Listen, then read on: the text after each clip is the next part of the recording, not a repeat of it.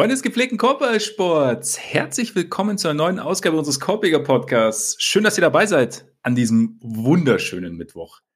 Weil mal unter uns sich aus der eigenen Halle katapultieren lassen und trotzdem die erste Playoff-Teilnahme nach fünf Jahren klar machen, können eigentlich nur unsere Buletten. Ne? Ich gratuliere. Es ist unfassbar. Es ist unfassbar.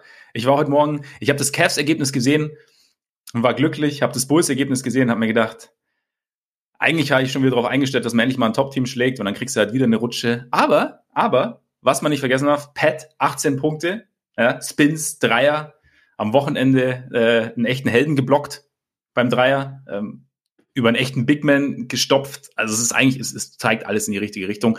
Ähm, aber eigentlich soll es heute um andere Sachen gehen, weil wir vergeben Awards, so kurz vor Saisonende. Und deshalb äh, sitzt er mir natürlich auch wieder gegenüber die Stimme der Vernunft in diesem kleinen Podcast-Klangschauspiel, der heute hoffentlich komplett ungezügelte. Ole Frags, und das ist wirklich viel Druck, den du mir da machst, aber ist okay.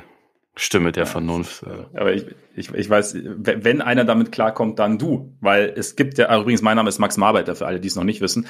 Ähm, wenn, weil es gibt ja andere, die sich den Druck gern selber machen, die jetzt aber dran zerschellt sind und nicht mal Play-In spielen. Hast du schön gesagt. Ja, ähm, die Lakers seit vergangener Nacht nicht im Play-In und da, was mir heute Morgen so ein bisschen über den Weg gelaufen ist und wo ich dich gern fragen würde, ist auf äh, in der Kategorie, wir haben lang drauf gewartet und waren uns eigentlich auch gar nicht ganz sicher, dass wir es irgendwann mal auspacken können. Wo rankt da der That's All Folks Tweet der New Orleans Pelicans bei dir?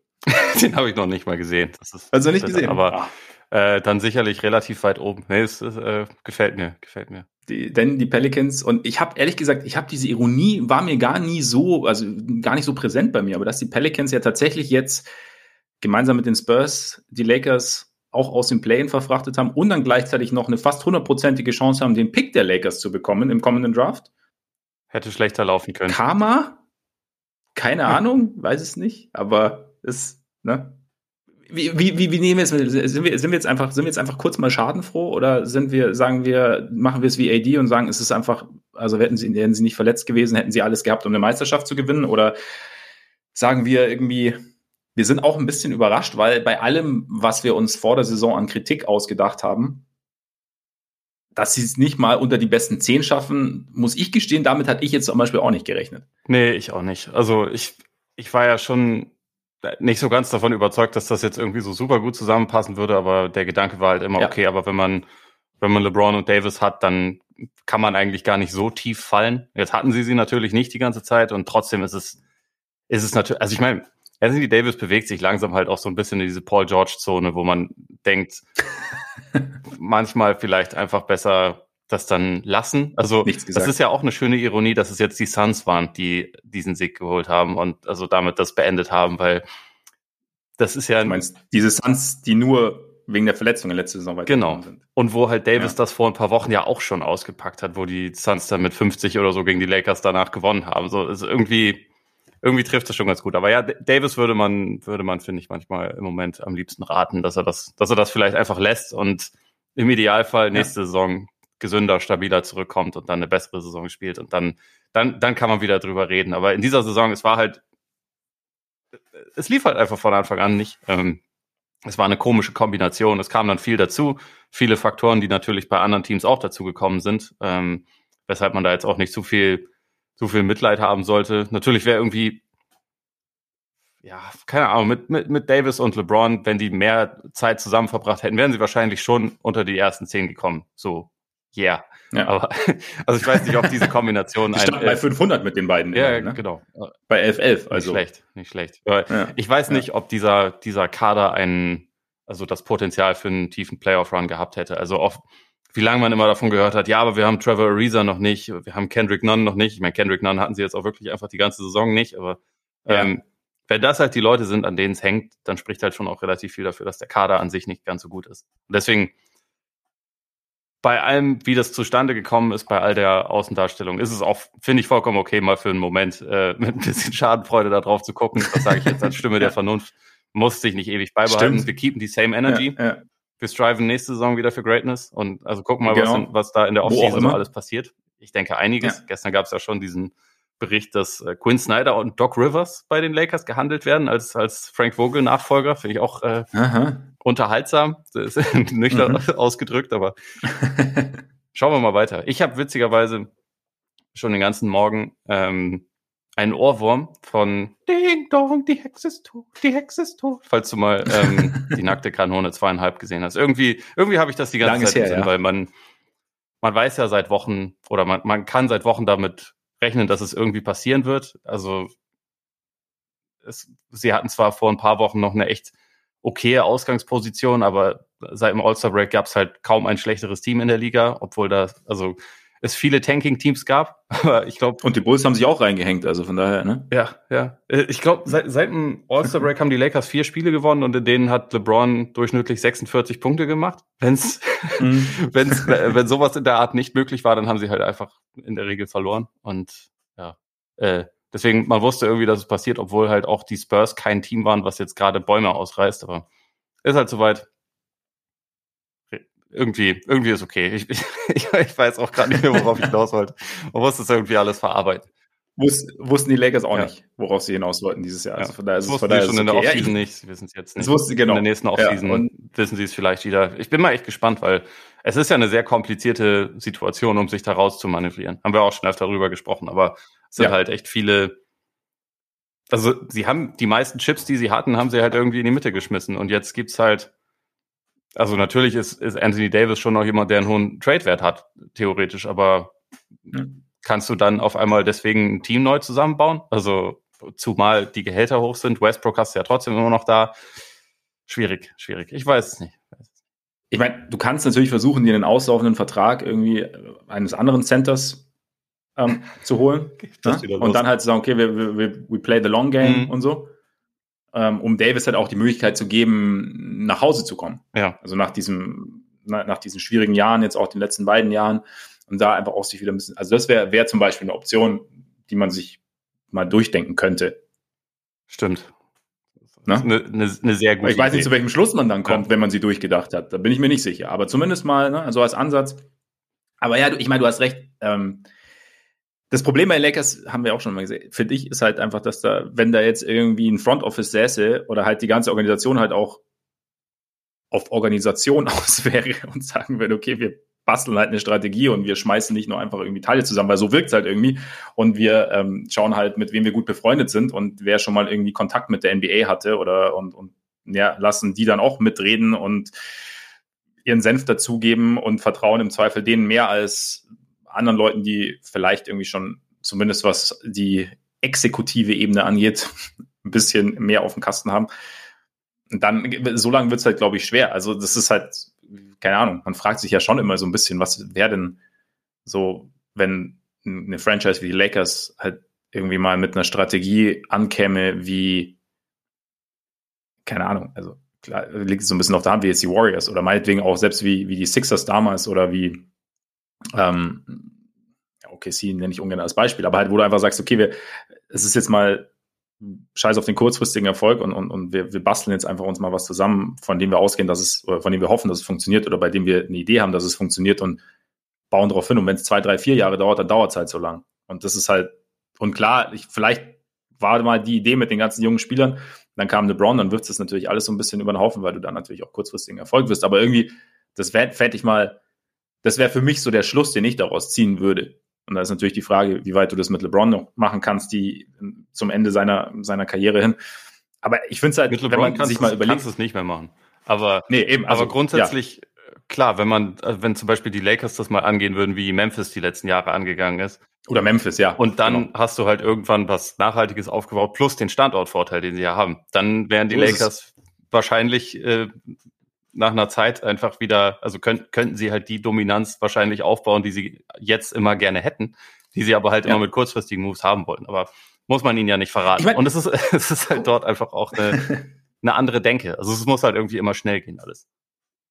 Aber ich meine, guck mal selbst, also guck mal zum Nachbarn. Ich meine, da läuft jetzt nicht alles, da läuft auch nicht alles perfekt, Verletzungen und so und haben auch quasi underperformed, aber so, also ein Team gebaut, das irgendwie talentiert war, das so ein bisschen auch überperformt dann hat, am Ende aber, und dann aber zwei Superstar Free Agents geholt, beziehungsweise einen er traded. Also das ist ja auch ein Weg, es muss ja dann, es muss ja dann nicht immer das Ganze, aber zumindest halt mal irgendwie so eine, zumindest sagen, okay, wir haben jetzt halt ein Team, wir haben jetzt halt ein Durchschnittsteam erstmal oder beziehungsweise oder ein schlechtes Team, aber halt mit einem Plan oder so. Und keine Ahnung, ich meine, sie haben diese Championship und, und damit das rechtfertigt vieles, denke ich.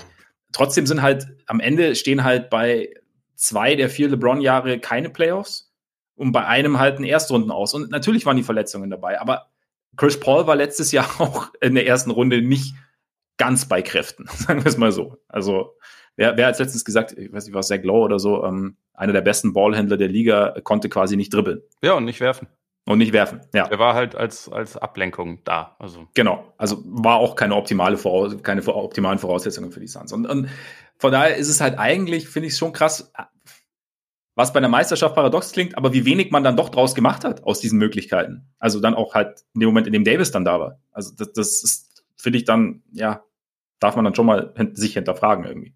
Ja, ich, also ich finde, vieles ist ja nachvollziehbar bis zur, bis zur letzten Offseason, weil nach, äh, also auch letzte Saison hatten sie ja über, über eine gewisse Phase der Saison dachte man, okay, ja, die, die schlafwandeln zur, äh, zur Titelverteidigung. Also die wirken gerade schon wieder eindeutig wie das beste Team der Liga und haben irgendwie den Kader eigentlich ein bisschen breiter aufgestellt und so.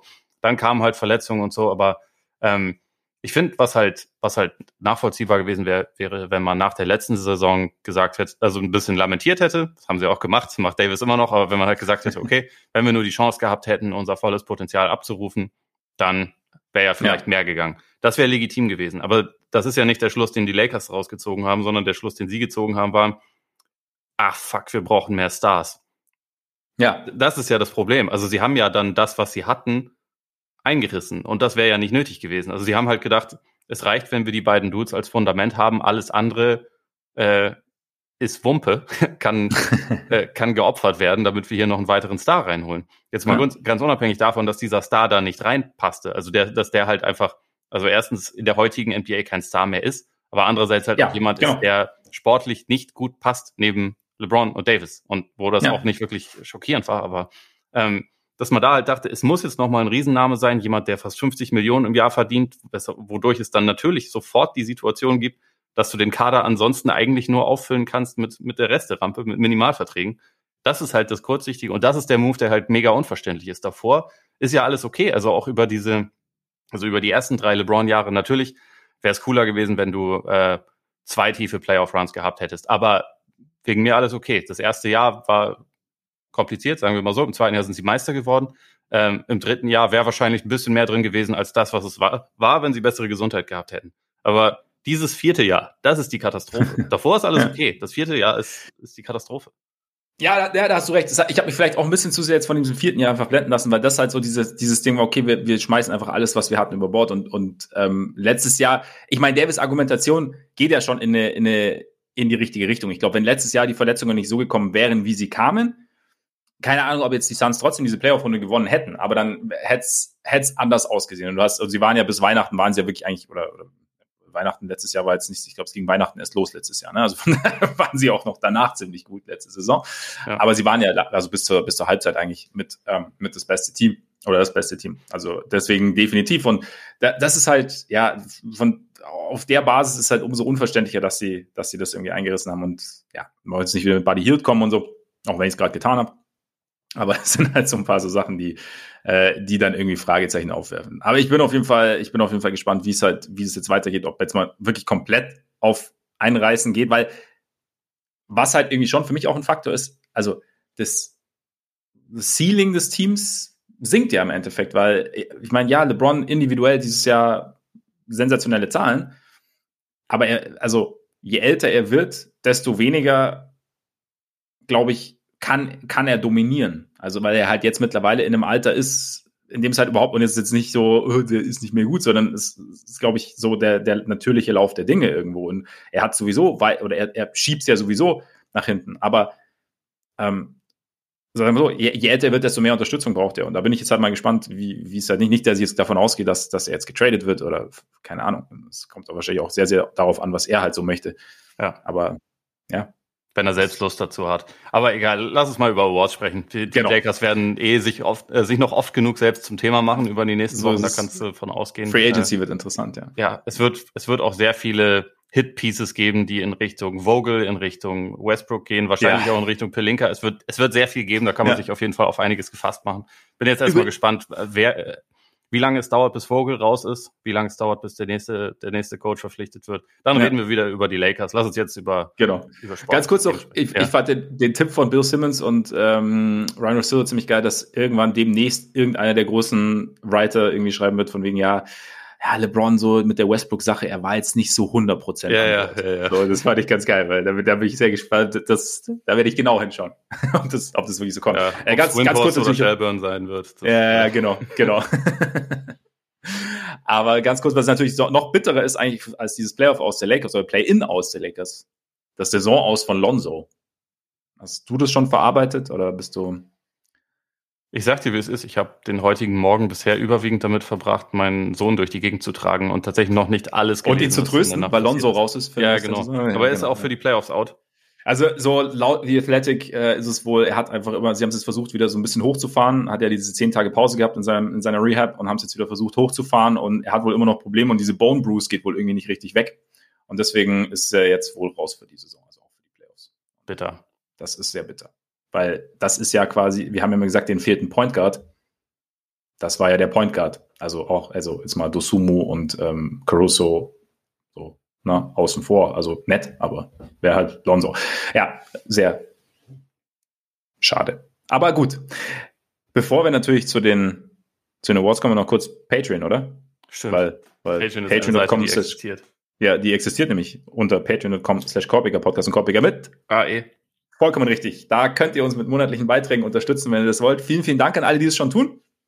Und da gibt's auch, jetzt gerade ist bei uns zeitlich wieder ein bisschen schwierig, aber normalerweise gibt's da extra Folgen. Und demnächst steht noch ein Sehtest an. Da schauen wir uns einzelne Spiele an. Kate Cunningham war schon dran. Ähm, Jonathan Kuminga war dran. Jetzt kommt Tyrese Halliburton. Go Pacers. Und äh, genau, es gibt auch noch andere extra Formate. Also schaut immer vorbei, wenn ihr Lust habt. Und da wir heute auch wieder natürlich ein Zeitlimit haben, direkt rein. Und Ole, du weißt, wenn wir diverse Dinge zu besprechen haben, ähm, und kommt immer meine Entscheidungsunlust zum Tragen. Und deswegen frage ich dich jetzt, mit welchem Award möchtest du anfangen? Coach. Weil der am schnellsten geht? Oder weil. Das werden wir ja sehen, wie schnell es geht. nee, äh, keine Ahnung. Ich, ich dachte jetzt einfach mal, fangen wir mal damit an. Okay. Ich muss ja sagen, wir hatten ja, wir haben ja schon mal so Mid-Season Awards vergeben und da haben wir dann irgendwie schon so hin und her jongliert. Ich habe da auch Billy Donovan ins Gespräch gebracht, der mittlerweile, glaube ich, aus der Verlosung rausgeflogen ist, auch bei mir. Eigentlich denke ich mir beim Coach, bei allem, was wir hin und her sprechen und bei allem, was wir, also so, wo wir sagen, der hätte es auch verdient, der hätte es verdient. Und ich glaube, wir können schon ein paar Namen auf jeden Fall nennen, aber eigentlich irgendwie für mich, je mehr ich drüber nachdenke, desto klarer ist es für mich irgendwie, dass es eigentlich fast nur Monty Williams sein kann. Weil, oder ich bin ja eigentlich Verfechter des, es kann nicht nur einen geben Ansatzes, aber irgendwie, oder das, das für mich, sagen wir so, Williams die logischste Wahl ist, einfach weil die Suns mit Abstand das beste Team der Saison sind, weil sie einen Franchise-Rekord aufgestellt haben jetzt an Siegen, weil sie eine Identität haben, die sicherlich auch auf Chris Paul zurückgeht, die sicherlich auch äh, auf Devin Booker zurückgeht.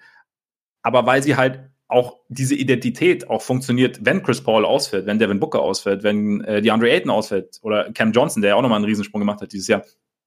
Und äh, weil ihnen diese Identität so eine Sicherheit gibt, irgendwie, dass die Spiele, ja, dass, dass Spiele nicht perfekt laufen müssen, dass sie sie gewinnen können. Und weil sie halt, ja, wie gesagt, weil sie irgendwie dieses Jahr einfach das, das beste Team sind. Und da ist halt Monty Williams für mich, also das wäre so der, der, der Lohn für diese Arbeit, den er für mich verdient hätte. Deswegen wäre er mein Coach of the Year. Ich äh, stimme zu. Also für mich ist es, ähm, sind es zwei Leute, die sich ziemlich abheben, aber von den beiden ist er die Nummer eins. Also einfach aus dem Grund, dass ich denke, ich habe einfach fast noch nie ein Team gesehen, was so gut vorbereitet wirkte, permanent. Und was Eben. irgendwie so gut in seiner Entscheidung, also kollektiven Entscheidungsfindung war und irgendwie immer vorbereitet wirkte, auf alles eine Antwort hatte, nie seinen äh, seinen Cool verloren hat. Und mhm. also wie du schon gesagt hast, Paul hat da einen großen Einfluss drauf. Ich glaube, dass das letztes Jahr schon verhindert hat, dass Monty Williams Coach äh, of the Year wurde. Ja. Also da, da ist er äh, Zweiter geworden, glaube ich. Ähm, und Thibodeau ist Nummer eins. es ist nicht so gut gealtert. Also ich meine, ich habe ich hab Thibodeau ja damals auch schon, ich habe ja damals schon, schon, gesagt, es gibt viele gute Kandidaten, aber ich finde Thibodeau lustig, also äh, das ja. ist meiner. Ja. Ist gut, dass ich keine offizielle, äh, keinen offiziellen Wahlzettel habe. Nee, aber ähm, vielleicht hätte, hätte Monty es damals schon sein sollen. Dieses Jahr ist das, äh, also erst recht, weil sein Team einfach nochmal eine Ecke besser ist. Also es ist auch besser geworden als letztes Jahr, ist noch eine, eine Ecke besser als alle anderen in der Liga. Und ich finde trotzdem, also wenn es jetzt ein bisschen knapper an der Spitze gewesen wäre, hätte man auch sagen können, Taylor Jenkins hat auch einen ja. sehr, sehr, sehr, sehr guten Case. Also deswegen ja. würde ich sagen, das ist die klare Nummer zwei für mich. Einfach weil man muss schon also es, es wird im Moment ja immer so als, als Trivia-Fact äh, dann so abgehandelt, dass die Grizzlies irgendwie bei 20-2 stehen, wenn Morant nicht spielt. das ist halt schon eine ziemliche Hausnummer und das ist jetzt auch nicht Fall. nur, weil sie irgendwie ein, ein, tiefes Team haben oder nicht nur, weil sie gegen Gurkenteams gespielt haben überwiegend. Da sind schon ein paar Schedule-Wins sozusagen dabei gewesen. Das schon. Aber sie haben auch richtig gute Teams geschlagen. Also sie haben ja neulich auch ohne Morant die Bucks in, äh, in Bestbesetzung geschlagen zum Beispiel. Ja. Und ich finde, auch hier muss man echt sagen, das ist halt auch echt ein smartes Team. Also dass das, das irgendwie gute Lösungen findet, das äh, sehr gut vorbereitet ist und wo es halt natürlich profitieren die davon, dass sie im Prinzip zwölf fähige Spieler haben. Also ganz klar, das, äh, mhm. also das Front Office wird von mir heute auch nochmal erwähnt, sagen wir mal so, aber ähm, das muss ja dann auch noch jemanden geben, der die Entscheidungen trifft und der das alles so zusammenfügt. Und ich finde, da ist, da ist äh, Taylor Jenkins schon auch jemand, den man sehr hervorheben muss in dieser Saison. Und deswegen, also der wäre für mich die zwei. Wie gesagt, Williams ja. auch hat sich das über, über zwei Jahre jetzt aufgebaut und ist, würde ich auch sagen, relativ klar die Nummer eins, aber, aber Jenkins äh, hat auf jeden Fall seinen Shoutout auch verdient.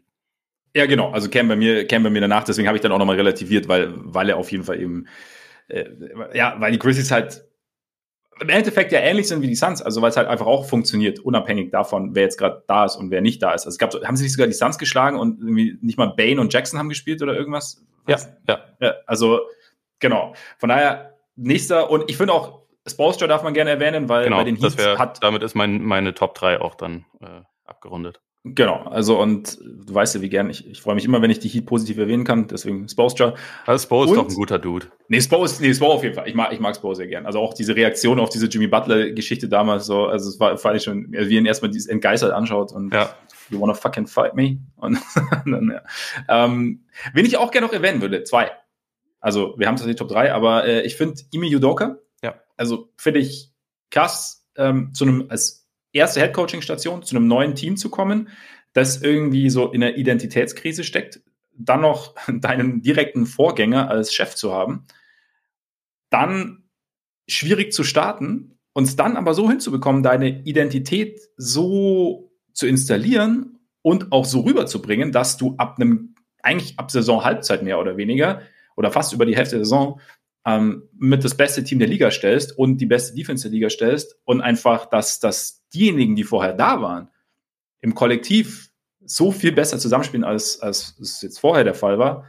Ähm, das finde ich auf jeden Fall, finde ich schon eine sehr, sehr krasse Coaching-Leistung eigentlich. Deswegen hat er hat er für mich gehört auch in die berühmte, wir haben ja die MVP-Konversation. Ja. Also die Coach of the Year-Konversation. Ja, ich, äh, der Kicker hat das doch immer Blickfeld genannt. Ich finde, äh, ja.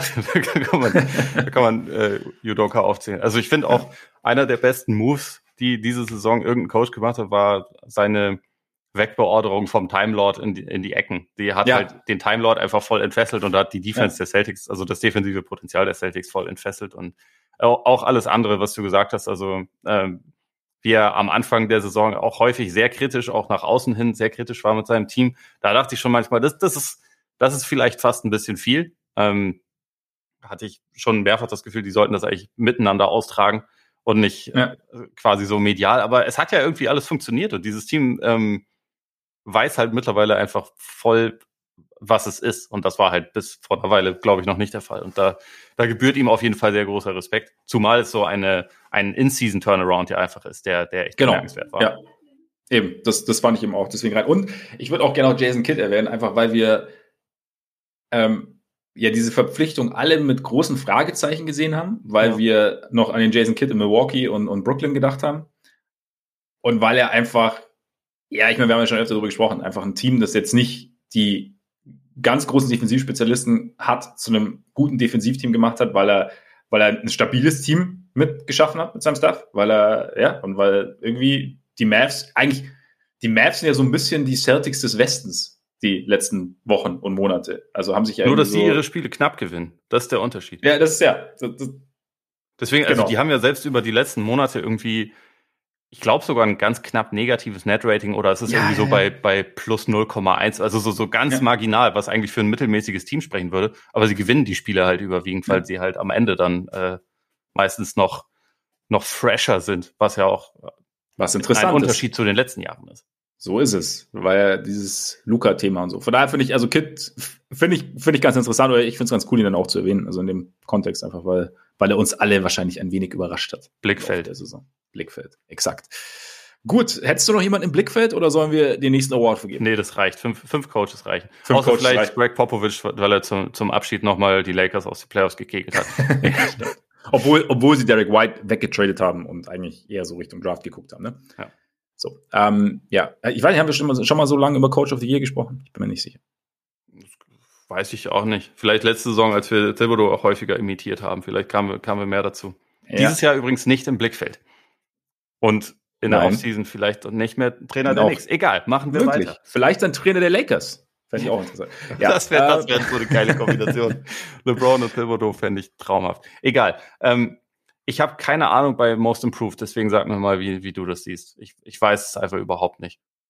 Also ich kann es nachvollziehen, weil es gibt sehr, sehr viele Kandidaten und es gibt ja diesen einen Kandidaten, den man, finde ich, auch in den USA sehr gern also an der Spitze hört, einfach weil diese Argumentation vom Star zum eigentlich Superstar, dass dieser Sprung halt so groß und so schwer ist, dass das halt honoriert gehört, also John Morant in dem Fall.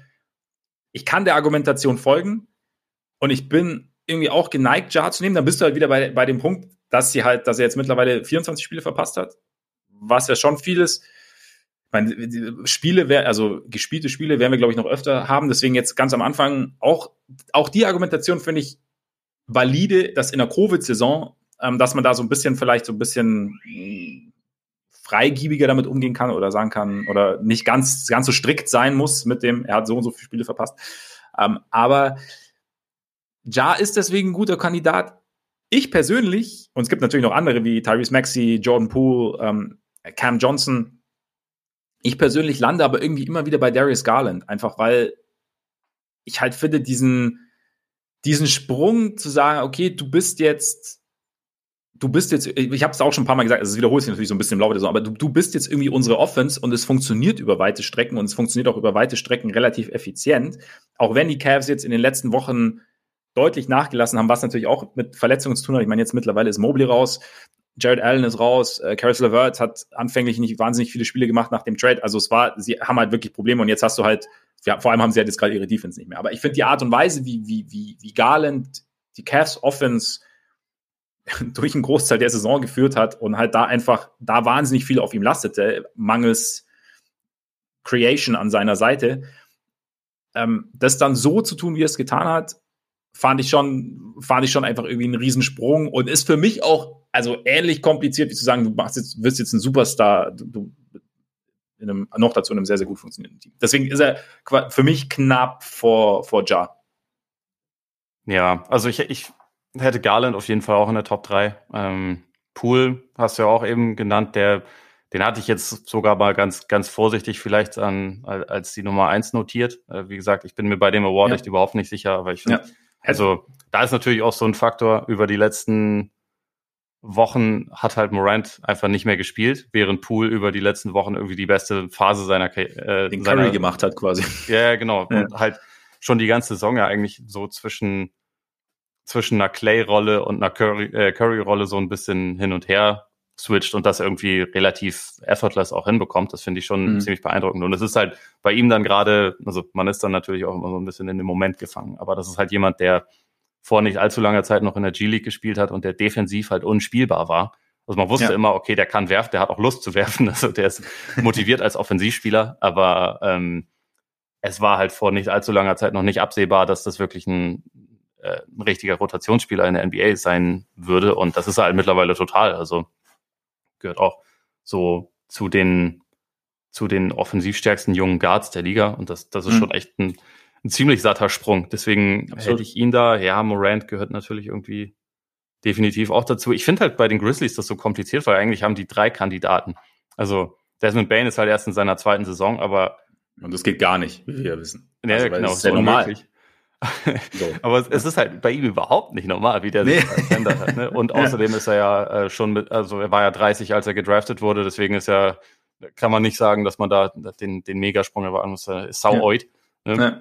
Das ist halt, und, und Jaron Jackson, also offensiv nicht, aber defensiv hat der sich ja auch massiv entwickelt. Also das, das ist ja auch jemand, den man da eigentlich schon, schon irgendwie in die Verlosung werfen könnte. Deswegen weiß ich mit den Grizzlies einfach, glaube ich, auch nicht, wen ich da jetzt überhaupt dann, dann von denen einfach nur als, als, als Top-Kandidaten sehen würde. Das ist echt schwierig. Also wahrscheinlich per Default Morant, weil äh, an sich stimme ich schon auch der, der Theorie zu, dass es schwerer ist, von einem Star zum Superstar den Sprung zu machen, als von einem ähm, ja, Rollenspieler zu einem guten Rollenspieler oder, oder ja. vielleicht sogar ein bisschen mehr, so wie es jetzt irgendwie bei Bane der Fall war. Aber ähm, ja, die, die verpassten Spiele zahlen da dann auch irgendwie wieder drauf ein. Es, es ist kompliziert. Es ist kompliziert. Für den Moment sage ich mal, Pool ist äh, die Antwort, aber ich muss da noch mehr drüber nachdenken, bin ich ganz ehrlich. Ja, wir haben, du hast ja noch eine Woche und außerdem ist es eigentlich unsere finale Award-Episode. Ja, also, natürlich. Was, was, willst, was willst du jetzt noch nachdenken? Das, das wäre jetzt, das wäre vorher deine Aufgabe gewesen. Ja, ich weiß schon, ich weiß schon. Aber es sind ja auch noch zwei, drei Spiele. Vielleicht macht ja Pool morgen Nacht 80 Punkte und dann ist das. Das kann natürlich sein. Das kann natürlich sein. Du kannst, du kannst ja dann, ähm, weiß ich nicht, über Twitter dann dein, deine finale Entscheidung mitteilen. Ja. Oder so. Oder, oder, oder ein TikTok-Video aufnehmen.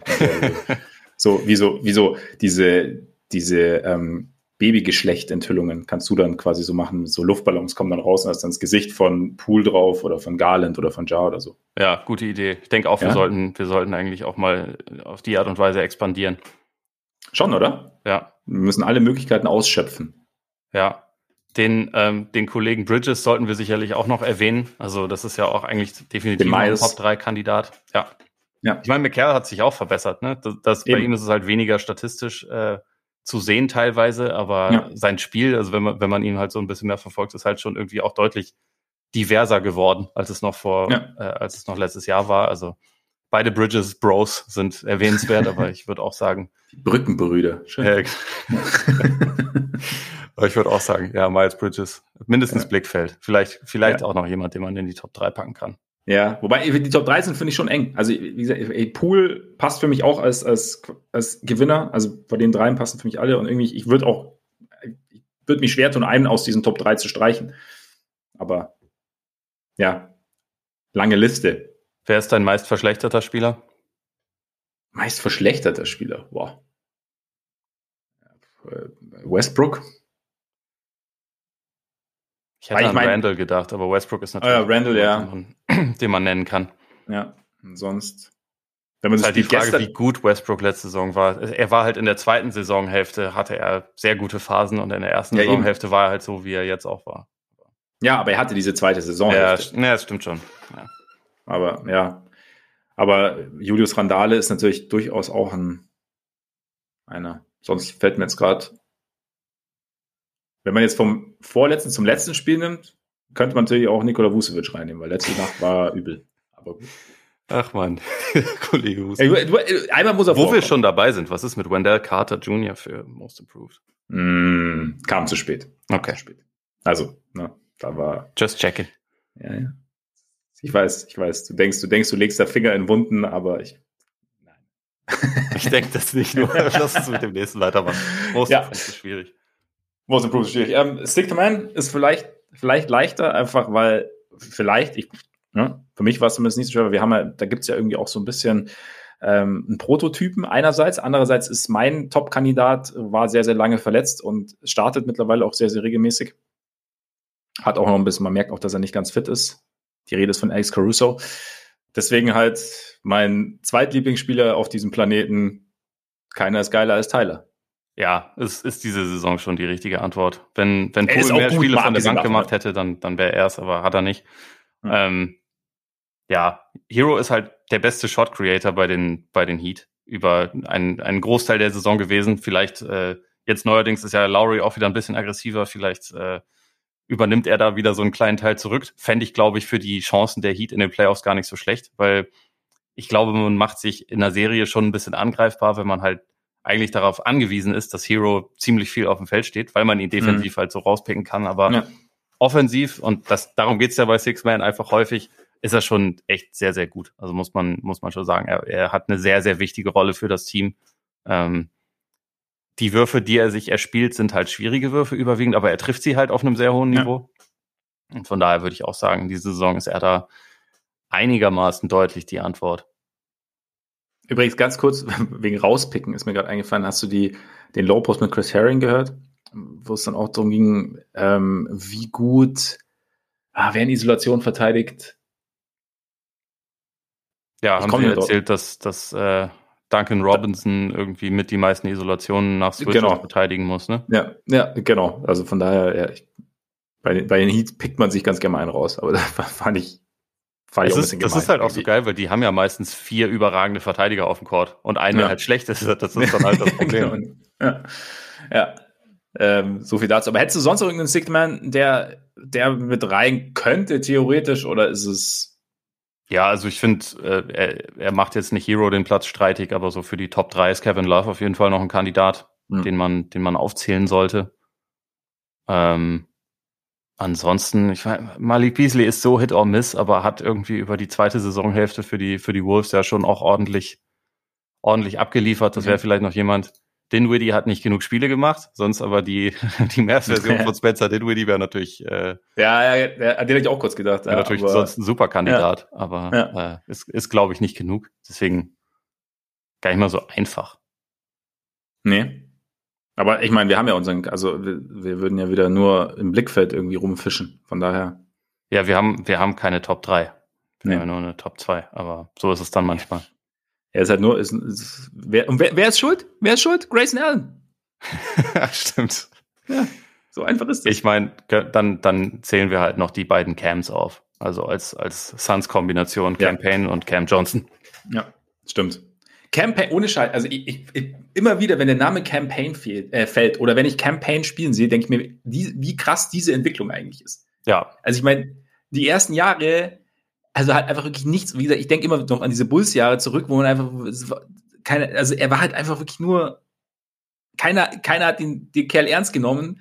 Dann ist er eigentlich raus aus der Liga und spielt halt jetzt irgendwie so eine, so eine zentrale Rolle beim mit Abstand besten Team der Regular Season. Das finde ich, das ist halt die, die Entwicklung, keine Ahnung, weiß ich nicht, das müsste eigentlich so ein Most Improved Player Career Award geben oder so, keine Ahnung, weil das finde ich, das, das finde ich immer wieder krass. Und ich finde es auch geil, also weil das einfach so, das ist, das ist halt irgendwie eine geile Story. Also, ja. Ja, ja, das ist eine total krasse Entwicklung, die er hingelegt hat. Und ja, ich meine, letztes Jahr Playoffs war schon so, okay, hm, krass. Und jetzt hat er es halt irgendwie verfestigt über eine ganze Saison. Also, und ja, und, und man, man spürt es quasi, wenn er, wenn er fehlt. Also es ist quasi schlecht, wenn er fehlt. Also es ist, ja, absolut. Ja, Bringt halt irgendwie so eine etwas, etwas andere quirky Dynamik noch rein, ne? Ja, und funktioniert ja. halt auch mit den anderen Guards zusammen. Also ja äh, denke ich auch, dass, äh, dass das den Suns auch wieder gut tun wird, dass sie halt in den Playoffs irgendwie da so durchmischen können. Also einfach dann ja. verschiedene Looks haben. Und dass er, dass er ein Team halt so sauber eigentlich auch anleiten kann. Das war halt auch was, was yeah. ich vor ein paar Jahren einfach wirklich nicht gedacht hätte. Nein, wie gesagt, ich habe ich es live gesehen, dass das vor ein paar Jahren auch einfach noch nicht funktioniert hat mit dem Anleiten. Ja. Ähm, wir müssen auch hier noch, noch Grizzlies Shoutouts ja. äh, verleihen, wenn wir schon immer davon sprechen, dass sie 12 bis ja, 35 stimmt. gute Leute haben. Aber ja, die Anthony Melton, ja. Auf jeden Fall. Ähm, wenn er den Zweier noch ein bisschen besser treffen würde, wenn er nicht gerade nur perverse Monster-Dunks äh, mhm. Dunks raushaut wie vor ein paar Tagen, ähm, dann. Dann hätte die Andre mehr zum Melden. oh Gott. Oh Mann, ja, genau. Ja, ja. Und äh, auch Brandon Clark auch wieder ja. sehr, sehr gut in dieser Saison, nachdem es letzte Saison ein kleines bisschen in die falsche Richtung sich entwickelt hat. Aber da ist es halt auch so ein bisschen das Problem, dass du eigentlich die, die Bank der Grizzlies als Kollektiv gerne auszeichnen mm. wollen würdest, weil es jetzt nicht unbedingt immer einer ist, sondern das ist ja. halt die große Qualität ist, dass du immer diverse Leute reinbringen kannst, die dir dann auch ein Spiel irgendwie verändern können. Also auch Kyle Anderson, das macht ja von, von der Bank irgendwie, äh, füllt ja häufig eine wichtige Rolle aus. Auch wenn ich sage, ich kann Kyle Anderson beim Werfen nicht zugucken. Ich, ich finde, Kyle Anderson ist einer also, der unterhaltsamsten Spieler der Liga. Zum alles andere, also wenn er, wenn er so in die, in die Zone schleicht und dann irgendwie so ein Floater los will, wunderbar, aber wenn er beim, beim Wurf, ich habe immer so das Gefühl, irgendwas ist durchzuckt ihn so ein Schmerz, wenn er wirft. Also ja, ja, es, es, es, sieht total krumm aus. Aber das ja. finde ich halt das Lustige bei ihm. Ja, ja, ne, das stimmt, das stimmt. Aber vielleicht kann man es ja so machen wie, ähm, wie damals bei, als die Hawks für All-Stars hatten. Dass du ja. dann, dass die Grizzlies irgendwas, die Grizzlies Bank irgendwas bekommt. Aber stimmt natürlich. Stimmt. Also Final Ballot bei mir, äh, habe ich mir jetzt überlegt. Okay. Hero, Cam Johnson, Kevin Love. Okay, okay. Nicht Final, jetzt, aber für den Moment ist es. Für den Moment, dass wir eine Top 3 haben, was ja wichtig ist. Eben. Sonst, was machen wir sonst? Äh, eine, haben eine relativ simple Top 3 beim Rookie of the Year, oder?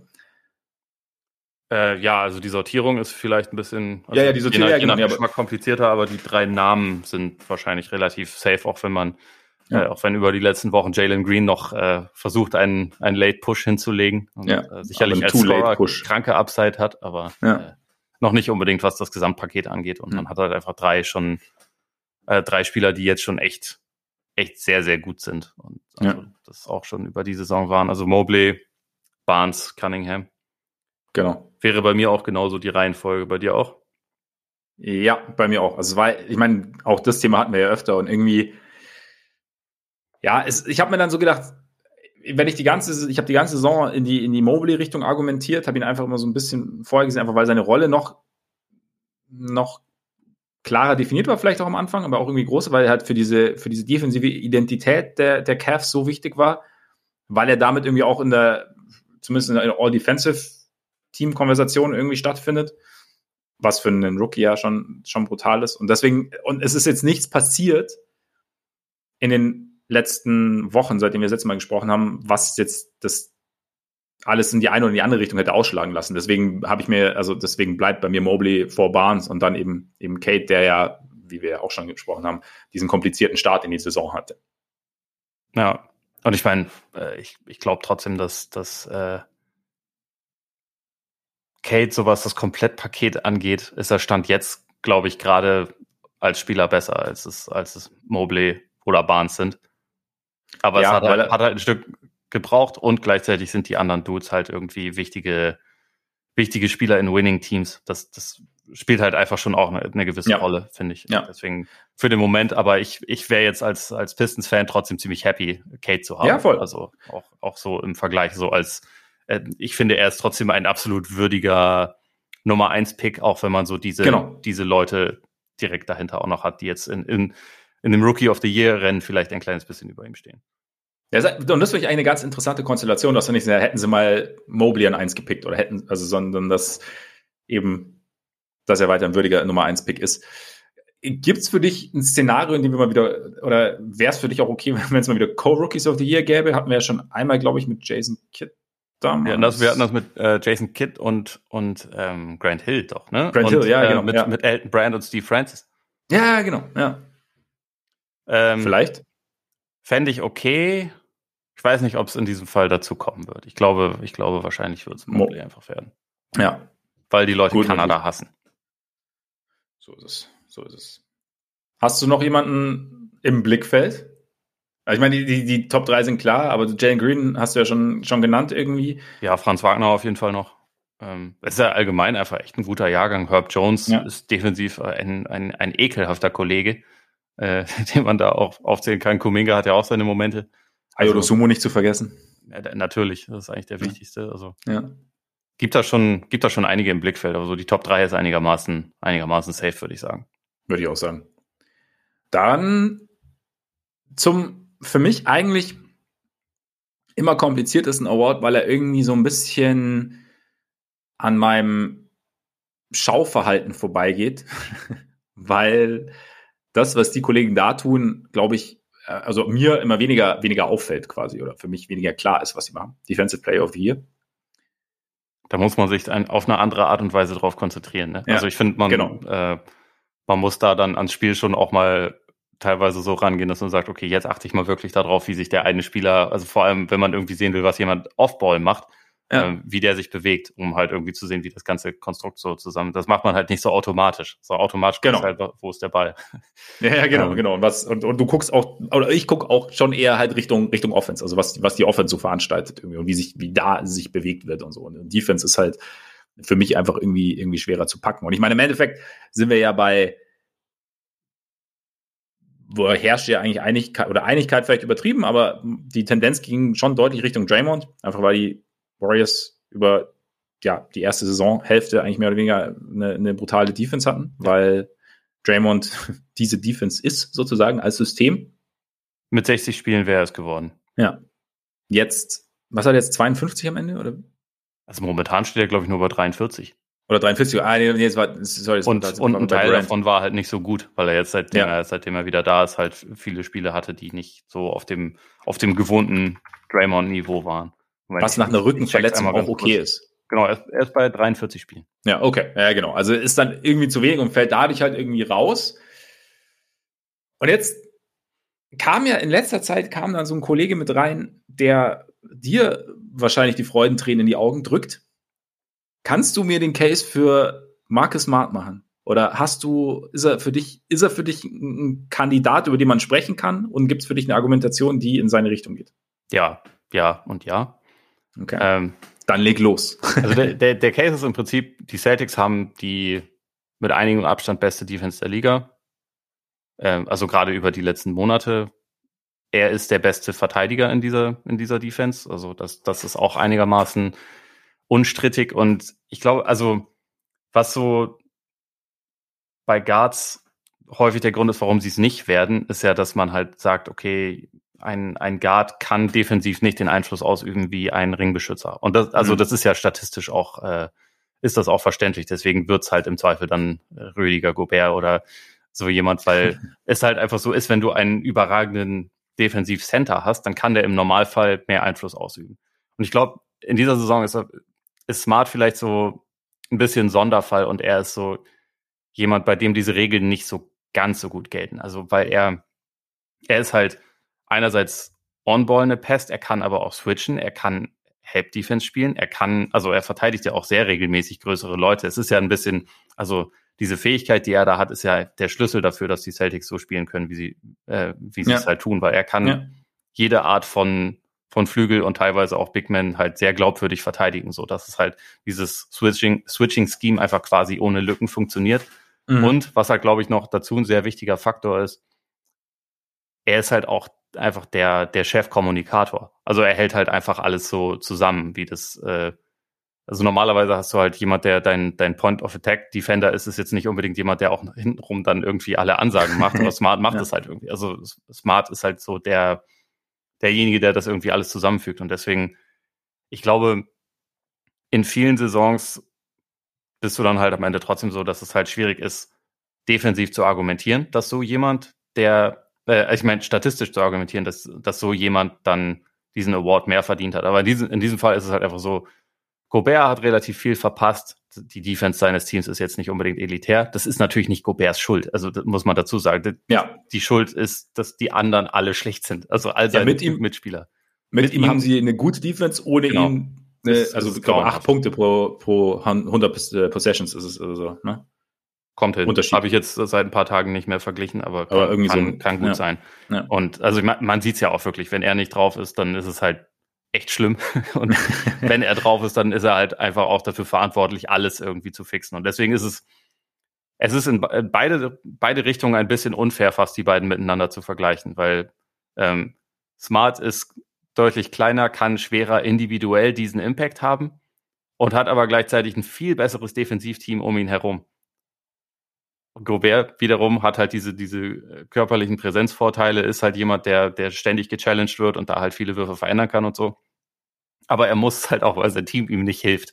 Deswegen ist es schwierig, die, äh, die beiden miteinander zu vergleichen, finde ich. Ja. Und ich würde jetzt in, momentan dazu tendieren, einfach mal zu sagen, es darf ruhig mal wieder ein Guard gewinnen. Ähm, mhm. Gobert hat schon ein paar Trophäen davon im Schrank. Gobert hat auch Zeit verpasst.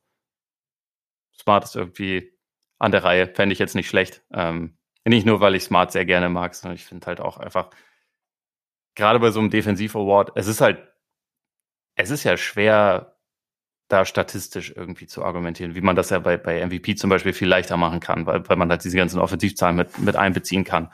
Und dann kann man schon auch mal in die Richtung gehen, okay, wer hat denn die beste Defense der Liga?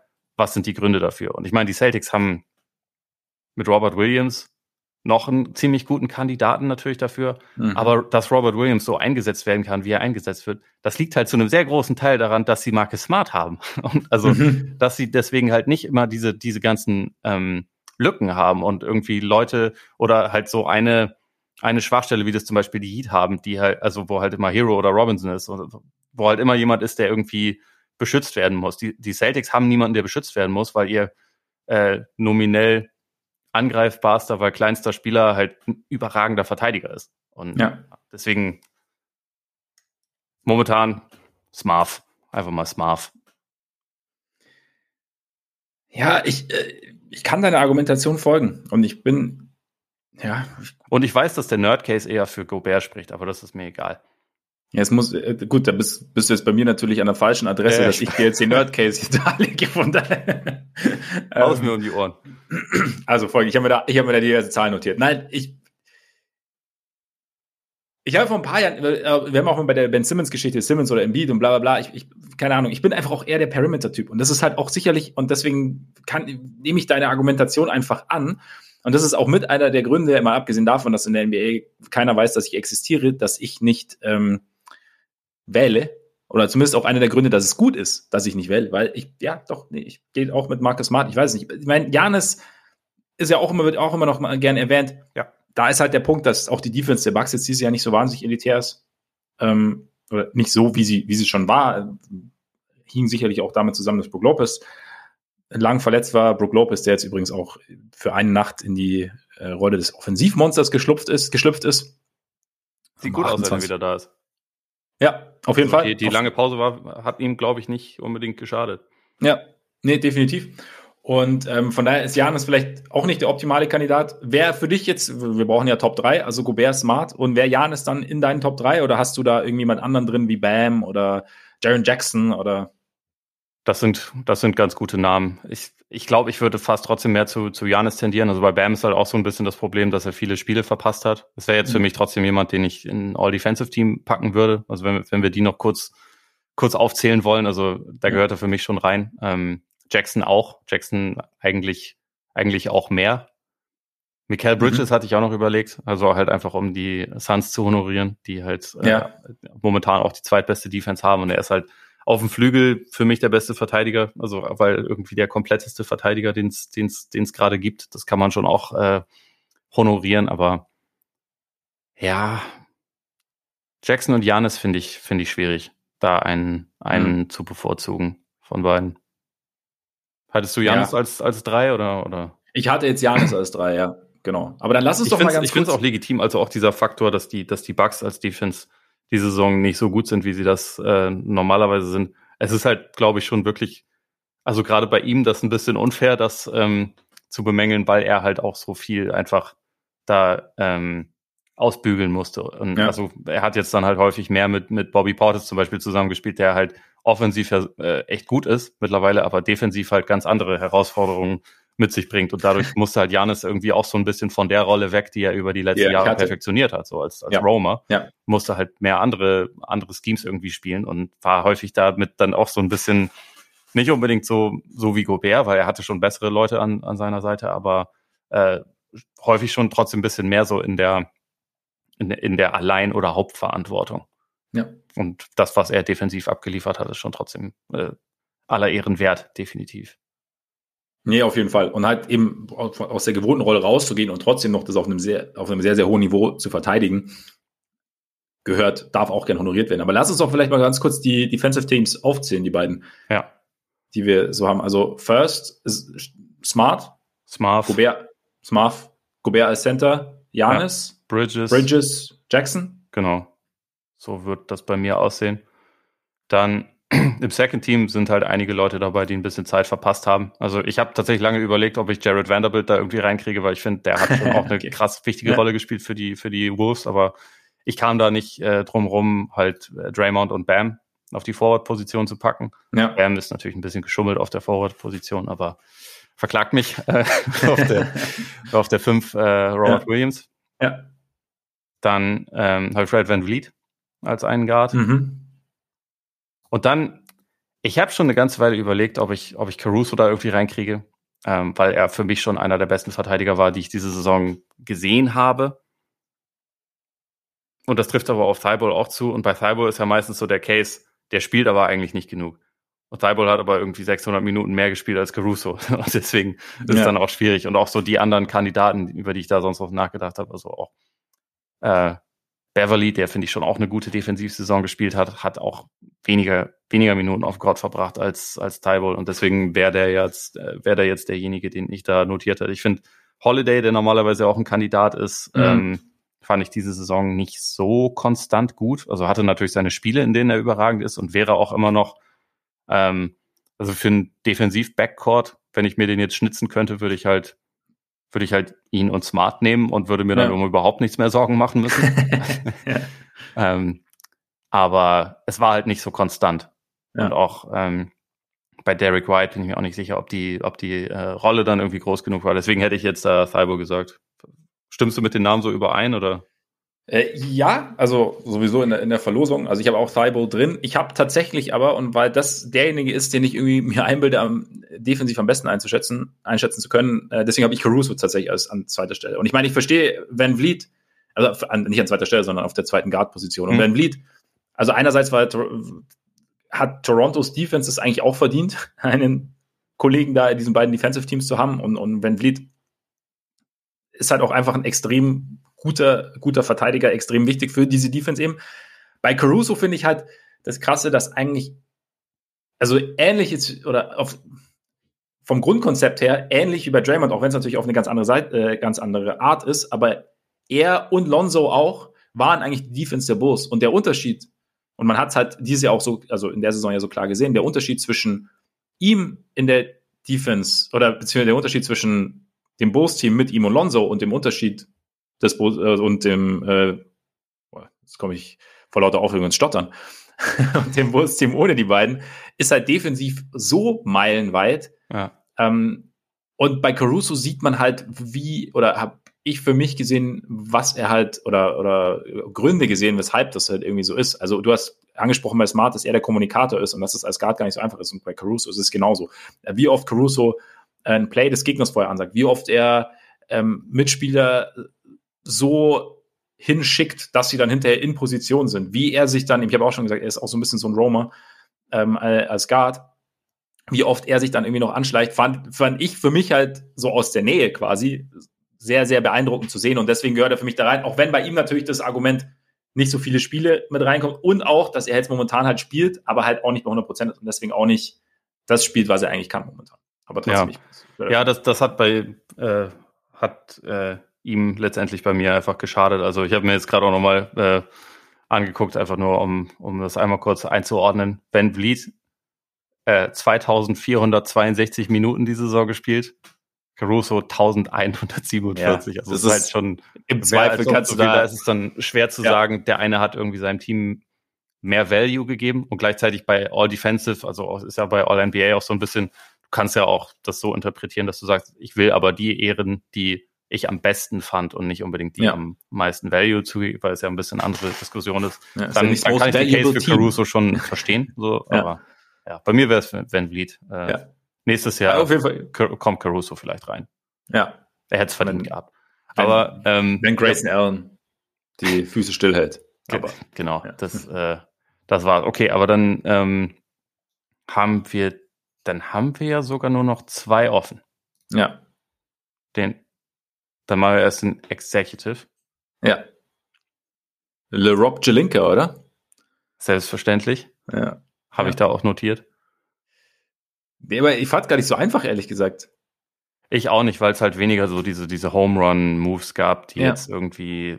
Äh, ich habe deswegen auch mehr, bin so äh, ein bisschen mehr Richtung Gesamtwerk gegangen ähm, und mhm. habe halt halt äh, Zach Kleiman von, von den Grizzlies da mal notiert, weil ich finde halt mhm. einfach, was die jetzt und ich meine, eigentlich ist das ja auch immer so ein bisschen das, was wir sagen, also was wir vorhin auch bei, bei der Lakers-Diskussion hatten, dass das ja eigentlich bewundernswert ist, wenn Leute halt über, über etwas mehr Zeit was aufbauen und dabei irgendwie einen gewissen Plan verfolgen und das dann auch äh, irgendwie erkennbar ist und man irgendwie sieht, okay, die haben jetzt ihre, ihre Art von Spielern, die sie irgendwie anvisieren. Das müssen jetzt nicht die, die jüngsten, es müssen jetzt nicht alles irgendwie krasse Highflyer sein, es können auch Leute die, sein, die ein bisschen länger am College waren, die halt aber vielleicht das Spiel einfach schon ein bisschen besser verstehen und davon baust du dir dann irgendwann äh, ein ganzes Team zusammen und hast dann auf einmal mehr Leute, als du spielen kannst, eigentlich fast schon. Das ist ja das, was ja. die Grizzlies über die letzten Jahre geschaffen haben und äh, das ist jetzt weniger durch eine, durch etwas, was sie in diesem Jahr gemacht haben, ist das dann gerechtfertigt, sondern eher halt über das, was über über die letzten Jahre dort einfach richtig gemacht wurde. Und äh, das wäre, finde ich, wenn man jetzt was einzelne Moves angeht, mehr auf diese Saison achtet, dann könnte man auch Brad Stevens aufzählen. Und das ist halt, das ist halt das Witzige, weil die, die Deals, die er äh, gemacht hat, ja alle so waren, boah, da hat er aber schon ganz schön viel abgegeben. So, boah, das war mhm. schon viel. Und das ist ja bei, bei ähm, deinem Freund Arturas auch so. Ähm, es hat sich dann aber, also gerade im Fall der Celtics hat sich halt einfach ausgezahlt. Also man dachte ja, Kemba Walker nach OKC mit einem Pick, um Al Horford zurückzukriegen, das ist ja auch ein bisschen Salary Dump. Al Horford ist aber ein sehr wichtiger Teil dieser Celtics yeah. Defense momentan. Ne? Also ja. wenn er über die ganze Saison so konstant gewesen wäre, über die letzten Wochen hätte man da auch sagen können, hm, All Defensive Kandidat. Also ist ja schon auch jemand, der da eine wichtige Rolle ausfüllt. Ne? Und ähm, für Derek White haben sie viel abgegeben. Aber Derek White passt da halt auch super rein. Also das, äh, aber er hat das Team halt natürlich dann auch sofort besser gemacht. Aber das ist ja immer das, das ist ja immer das Problem, dass ich mit dieser Argumentation habe. Wenn ich einen Spieler, also wenn ich, wenn ich in einer Situation bin und ich habe dann einen Spieler, der zu dieser Situation passt, dann, also, dann bin ich doch tendenziell bereit, ob das dann richtig ist, hinten raus oder nicht, sei mal dahingestellt. Aber dann bin ich doch tendenziell bereit, ein bisschen mehr dafür abzugeben, weil ich sage, okay, das ist genau der, den ich jetzt brauche. Oder der kommt dem Spieler, den ich jetzt brauche, unglaublich nahe. Also lege ich halt noch ein bisschen was drauf, anstatt dass ich halt die ganze Zeit irgendwie in der Theorie dahin dümpel und sage, ja, vielleicht kommt ja noch was Besseres, vielleicht kriege ich damit noch. Also weißt du, das ist, das ist, das ist quasi die Essenz des Problems, dass ich immer mit dieser Argumentation habe, ja, aber da war jetzt irgendwie ein Pick zu viel drauf. Aber dieses Team, jetzt hast du, ja, keine Ahnung, weil, also natürlich nur meine Perspektive, ist jetzt nicht der Weisheit letzter Schluss, aber das, das, das fasst irgendwie ganz gut zusammen für mich irgendwie. Ja, also es ist halt glaube ich, auch häufig das, das Problem, dass es halt immer, ähm, es muss halt schnell eine Reaktion da sein. Also weil, äh, hm. und also häufig hat man da dann halt einfach noch gar nicht die Zeit. Und also man kann dann zwar sagen, hm, vielleicht passt er da ja auch perfekt rein. Ähm, also bei, bei dem White Deal, ich war ja optimistisch und habe halt trotzdem auch gedacht, so, hat mich jetzt schon gewundert, wie viel da abgegeben wurde, Klar. aber ich dachte trotzdem, ja, vielleicht funktioniert es ja auch. Aber ich weiß auch und ich habe auch häufiger, also gerade wenn ich von den, den Spielern, die da getradet werden, nicht so viel halte, dann habe ich natürlich auch manchmal so erstmal die Reaktion so, was, was machen die denn da? Ja, ähm, ja. Das ist halt immer so die Frage. Also ich war jetzt zum Beispiel von Vucevic war ich einfach kein Fan, so um, um das Kind beim Namen zu nennen. Bin ja. ich auch immer noch nicht. Das, das ist dann so. Aber ja, auch da hätte es ja auch sein können, dass der voll einschlägt in Chicago natürlich. Ne? Eben, hätte. Und es, also gut, die Argumentation brauche jetzt nicht, äh, rolle ich jetzt nicht wieder von vorne auf, nee, nee, aber, es, aber es ist trotzdem, ja genau, also es ist trotzdem irgendwie es war halt, und deswegen ist, ist für mich kann ich sowas und auch Mark Eversley, die sind ja gern im, im Verbot, sind für mich auch Kandidaten, weil sie einfach, sie haben jetzt nicht diesen langfristigen Plan, aber sie hatten halt irgendwie diesen Plan, die Bulls wieder ähm, ja, konkurrenzfähig wieder interessant zu machen und haben da sehr, sehr zielstrebig diverse Moves gemacht, die irgendwie auch, alle aufeinander aufbauten. Also, ähm, und die dann auch eigentlich ein Team gebracht haben, das, das über die Hälfte der Saison an Nummer eins im Osten stand und dann halt man kann jetzt natürlich, man braucht jetzt auch nicht alles auf die Verletzungen schieben. Also sie wären jetzt für mich trotzdem, glaube ich, kein Contender, auch wenn sie die ganze Saison fit geblieben wären. Aber ähm, sie haben halt trotzdem ein, ein, Team geschaffen innerhalb sehr, sehr kurzer Zeit, das quasi von einem der miesesten Teams der Liga zu einem, ja, über einen gewissen Zeitraum ernstzunehmenden Gegner war. Also wie gesagt, ich habe vorher gesagt, die ähm, vier Playoff-Spiele der Bulls schaue ich mir auf jeden Fall an. Also ich, ich glaube, sie sind nicht in der Verfassung, jetzt irgendwie groß, groß Lärm zu machen in den, in den Playoffs. Ähm, ich freue mich, ich freue mich trotzdem mega drauf. Und das ist halt, und da das, das Team so umzukrempeln, finde ich, ähm, ist halt quasi so, so der Gegenentwurf zu, zu den Grizzlies sozusagen. Und, und da, ja, haben sie vielleicht, ich meine, zu sagen, sie haben ein bisschen viel bezahlt, ist ja auch, kann, kann man ja auch als Argument anbringen, aber es ist halt dann, ja, die Frage, ob dann da ist ja. bei den Bulls eigentlich immer eher mein anderes Argument. Also da, da ist es jetzt auch gar nicht mal unbedingt nur irgendwie die, die Deals in, in a nutshell, so von wegen alles zu viel abgegeben, sondern eher, ich weiß einfach nicht, wie viel höher sie kommen werden mit dem, was sie jetzt haben. Also ob das dann möglich ist. Aber egal, lass uns jetzt ja, aber, so, genau. aber, aber ganz kurz noch dazu, weil ich sehe es halt immer so als Zwischenschritt, weil es ja alles, es sind ja jetzt keine, keine fünf Jahre, 200 Millionen Verträge, sondern es ist halt so, okay, zwei Jahre. Und es ist halt jetzt einfach dieser Zwischenschritt. In zwei Jahren sind die nicht mehr da. Aber Patrick Williams, Ayo, auch Zach Levine spielt halt jetzt kompetitiven Basketball, was wieder de der Entwicklung irgendwie zugute kommt. Und dann bist du dann, dann sind die Bulls wieder als Franchise interessanter. Ich weiß nicht, man sagt immer Chicago großer Markt und so, aber Chicago halt auch kalt, ne? Haben wir ja im eigenen Leib erfahren. Ich weiß nicht, wie, wie attraktiv Chicago wirklich für Free Agents ist, aber zumindest hast du halt diese traditionsreiche Franchise und du bist halt eben nicht mehr dieser, diese Lachnummer, die du halt über Jahre warst. Und du, das heißt, okay, die Bulls, da, da wird halt, da wird jetzt geschaut, dass man auch irgendwie erfolgreich ist und da wird auch, da entsteht auch irgendwie was. Und das ist, glaube ich, ich glaube, das ist eher das Ding, als zu sagen, wir bauen jetzt um DeMar DeRozan und Nikola Vucevic irgendwie ein Team auf, sondern es ist eher so, wir holen die jetzt rein, dass die halt die, die Kultur innerhalb der Franchise irgendwie mit verändern und auch die Wahrnehmung der Franchise nach außen hin irgendwie verändern. Ich glaube, das ist eher so das, oder so, so lege ich mir das zurecht. Finde ich, finde ich auch okay. Musst du, musst du als Fan auch machen. Ja, eben. Da muss man immer alles schön reden, was so passiert, ne? eben. Ähm, oder man kann natürlich auch überkritisch sein. Das ist natürlich die andere Seite. Auch eine Möglichkeit. Aber nachdem unser Zeitlimit uns irgendwie äh, ziemlich im Nacken hängt und wir ja bis jetzt noch nicht über den MVP gesprochen haben, könnten wir es noch machen. Können wir noch machen, ja. Kurz, hat sich bei dir was geändert? Nee, eigentlich bin ich äh, immer noch ganz zufrieden mit der letzten Top 3, die ich hatte. Also auch mit dem, äh, doch wenn jetzt gerade natürlich Embiid heute Nacht den, ähm, den Pacers auch wieder den Kopf abgebissen hat und äh, diesem defensiv natürlich absolut monströs guten Team auch nochmal 45 Punkte eingeschenkt hat, ist er für mich die Top, äh, ist er für mich auf Platz drei. Und irgendwie tut mir das fast leid. Es tut mir weniger leid, seitdem er Hater, diesen Unsinn geredet hat, von wegen, dass Leute ihn hassen und er, ja. er andere Standards erfüllen muss, um MVP zu werden.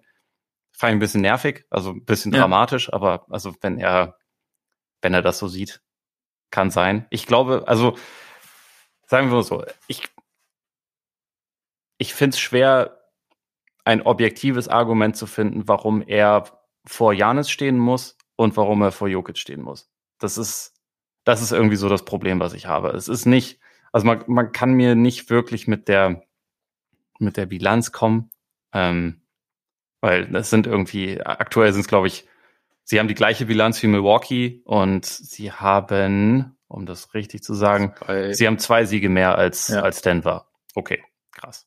Ne? Nicht schlecht.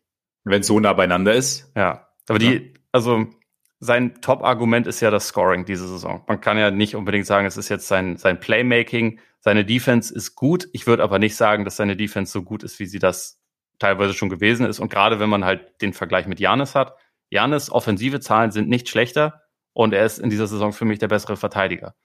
Janis ist auch der bessere Spieler, so ganz also mal ganz simpel gesagt. Ich finde, er ist der, äh, Embiid ist überragend und in fast allem, was Embiid überragend macht, ist Janis nochmal ein ganz, ganz, ganz kleines bisschen besser. Und es ist halt einfach insgesamt so, es gibt da halt einfach so viele kleine Faktoren, die für mich dann eher für Janis sprechen als für, für Embiid, wenn ich die beiden miteinander vergleiche.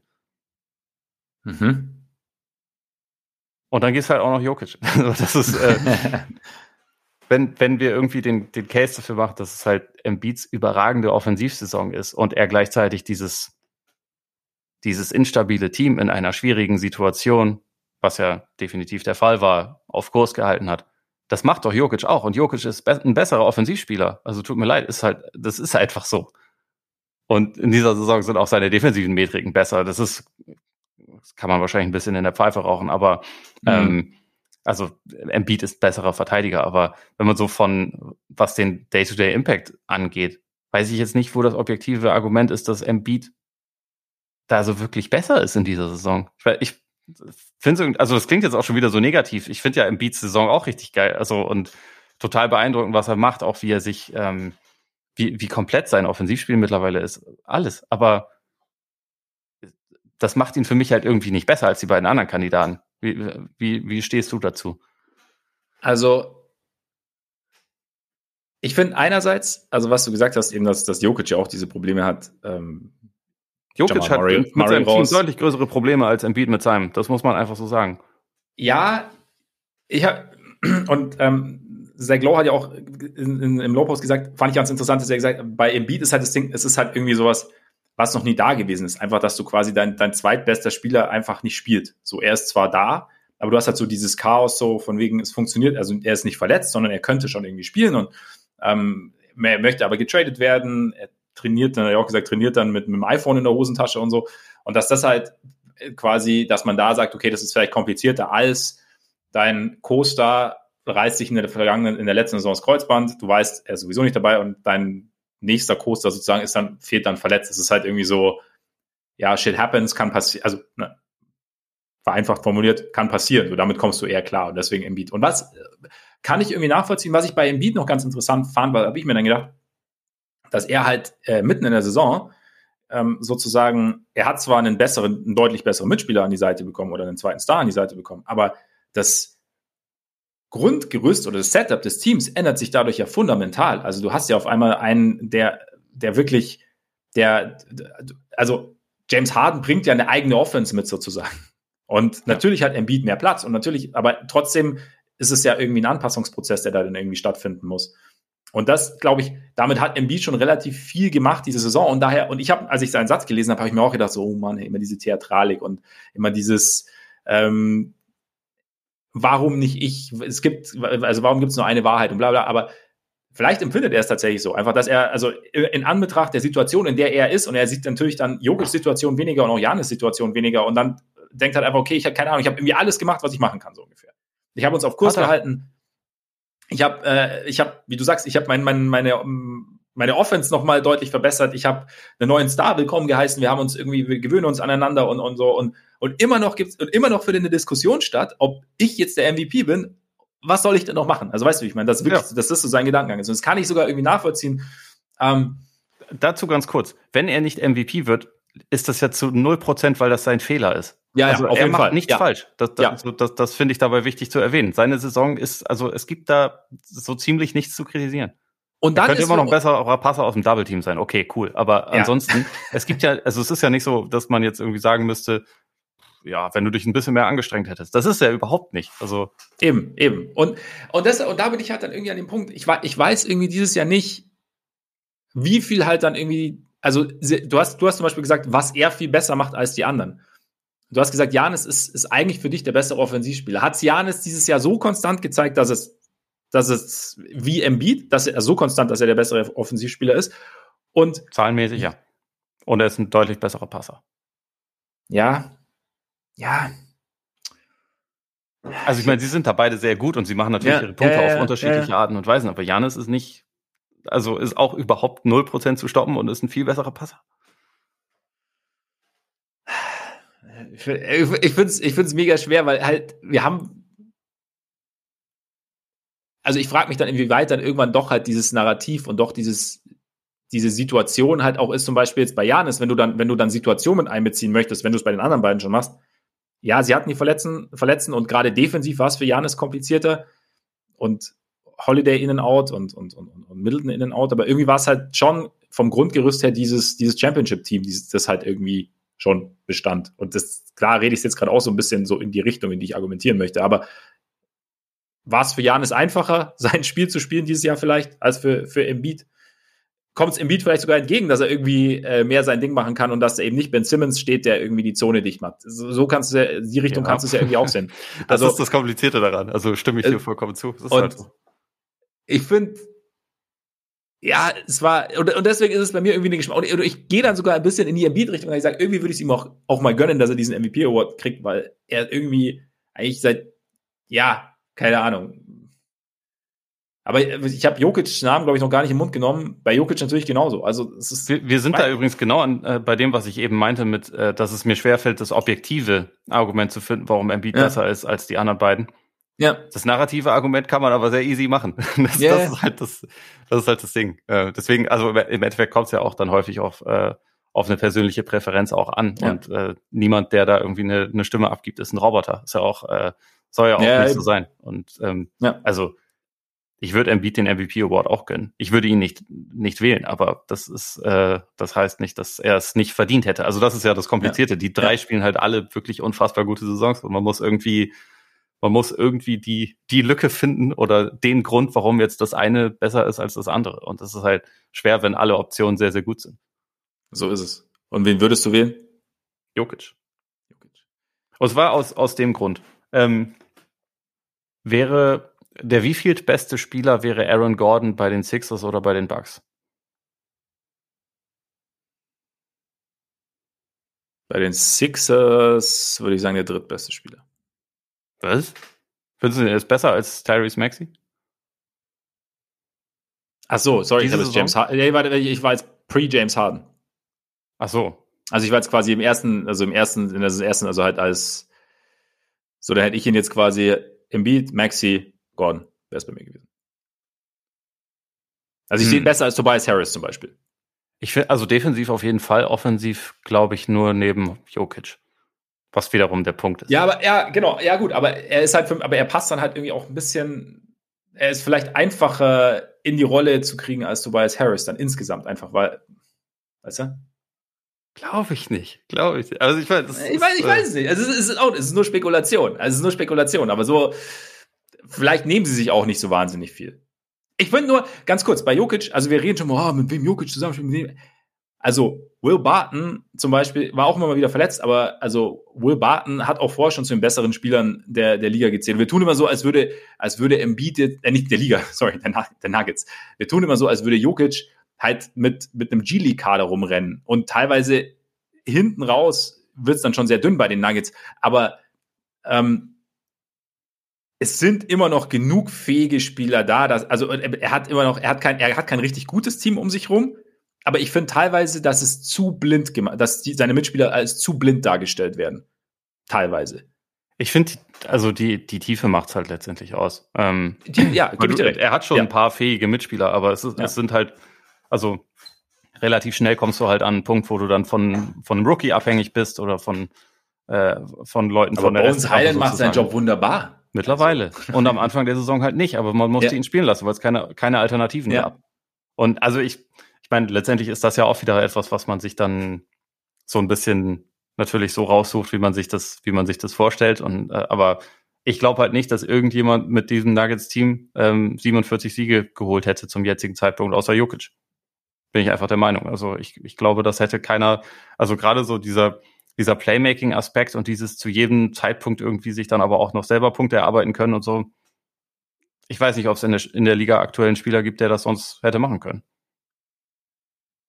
Würde ich auch dran zweifeln, aber es ist halt, das ist halt mal, es ist halt so, so ein sehr, das ist für mich so ein sehr theoretisches Argument, aber ich, ich kann es. Ist ein Value-Argument. Aber ich meine, man, ich ja. meine, man kann natürlich auch äh, sehr viele Statistiken zu Rate ziehen und das, das ist vielleicht so das, das Letzte, weil mir geht das mittlerweile halt tierisch auf den Sack, wenn man immer wieder hört, so dass es ja, es, man kann nur mit Advanced Stats den, den Case machen und es ja, muss alles, das, es muss alles absolut. ultra kompliziert werden und Leute müssen sich dumm fühlen äh, und so. Darum ja. geht's ja eigentlich überhaupt nicht. Also er ist jetzt bei 27, 14 und 8 oder so oder, oder was. Auch. Ja. Das ist ja völlig absurd und er ist effizienter als die anderen. Das kann man auch dazu sagen. Das ist ja eigentlich nicht so kompliziert.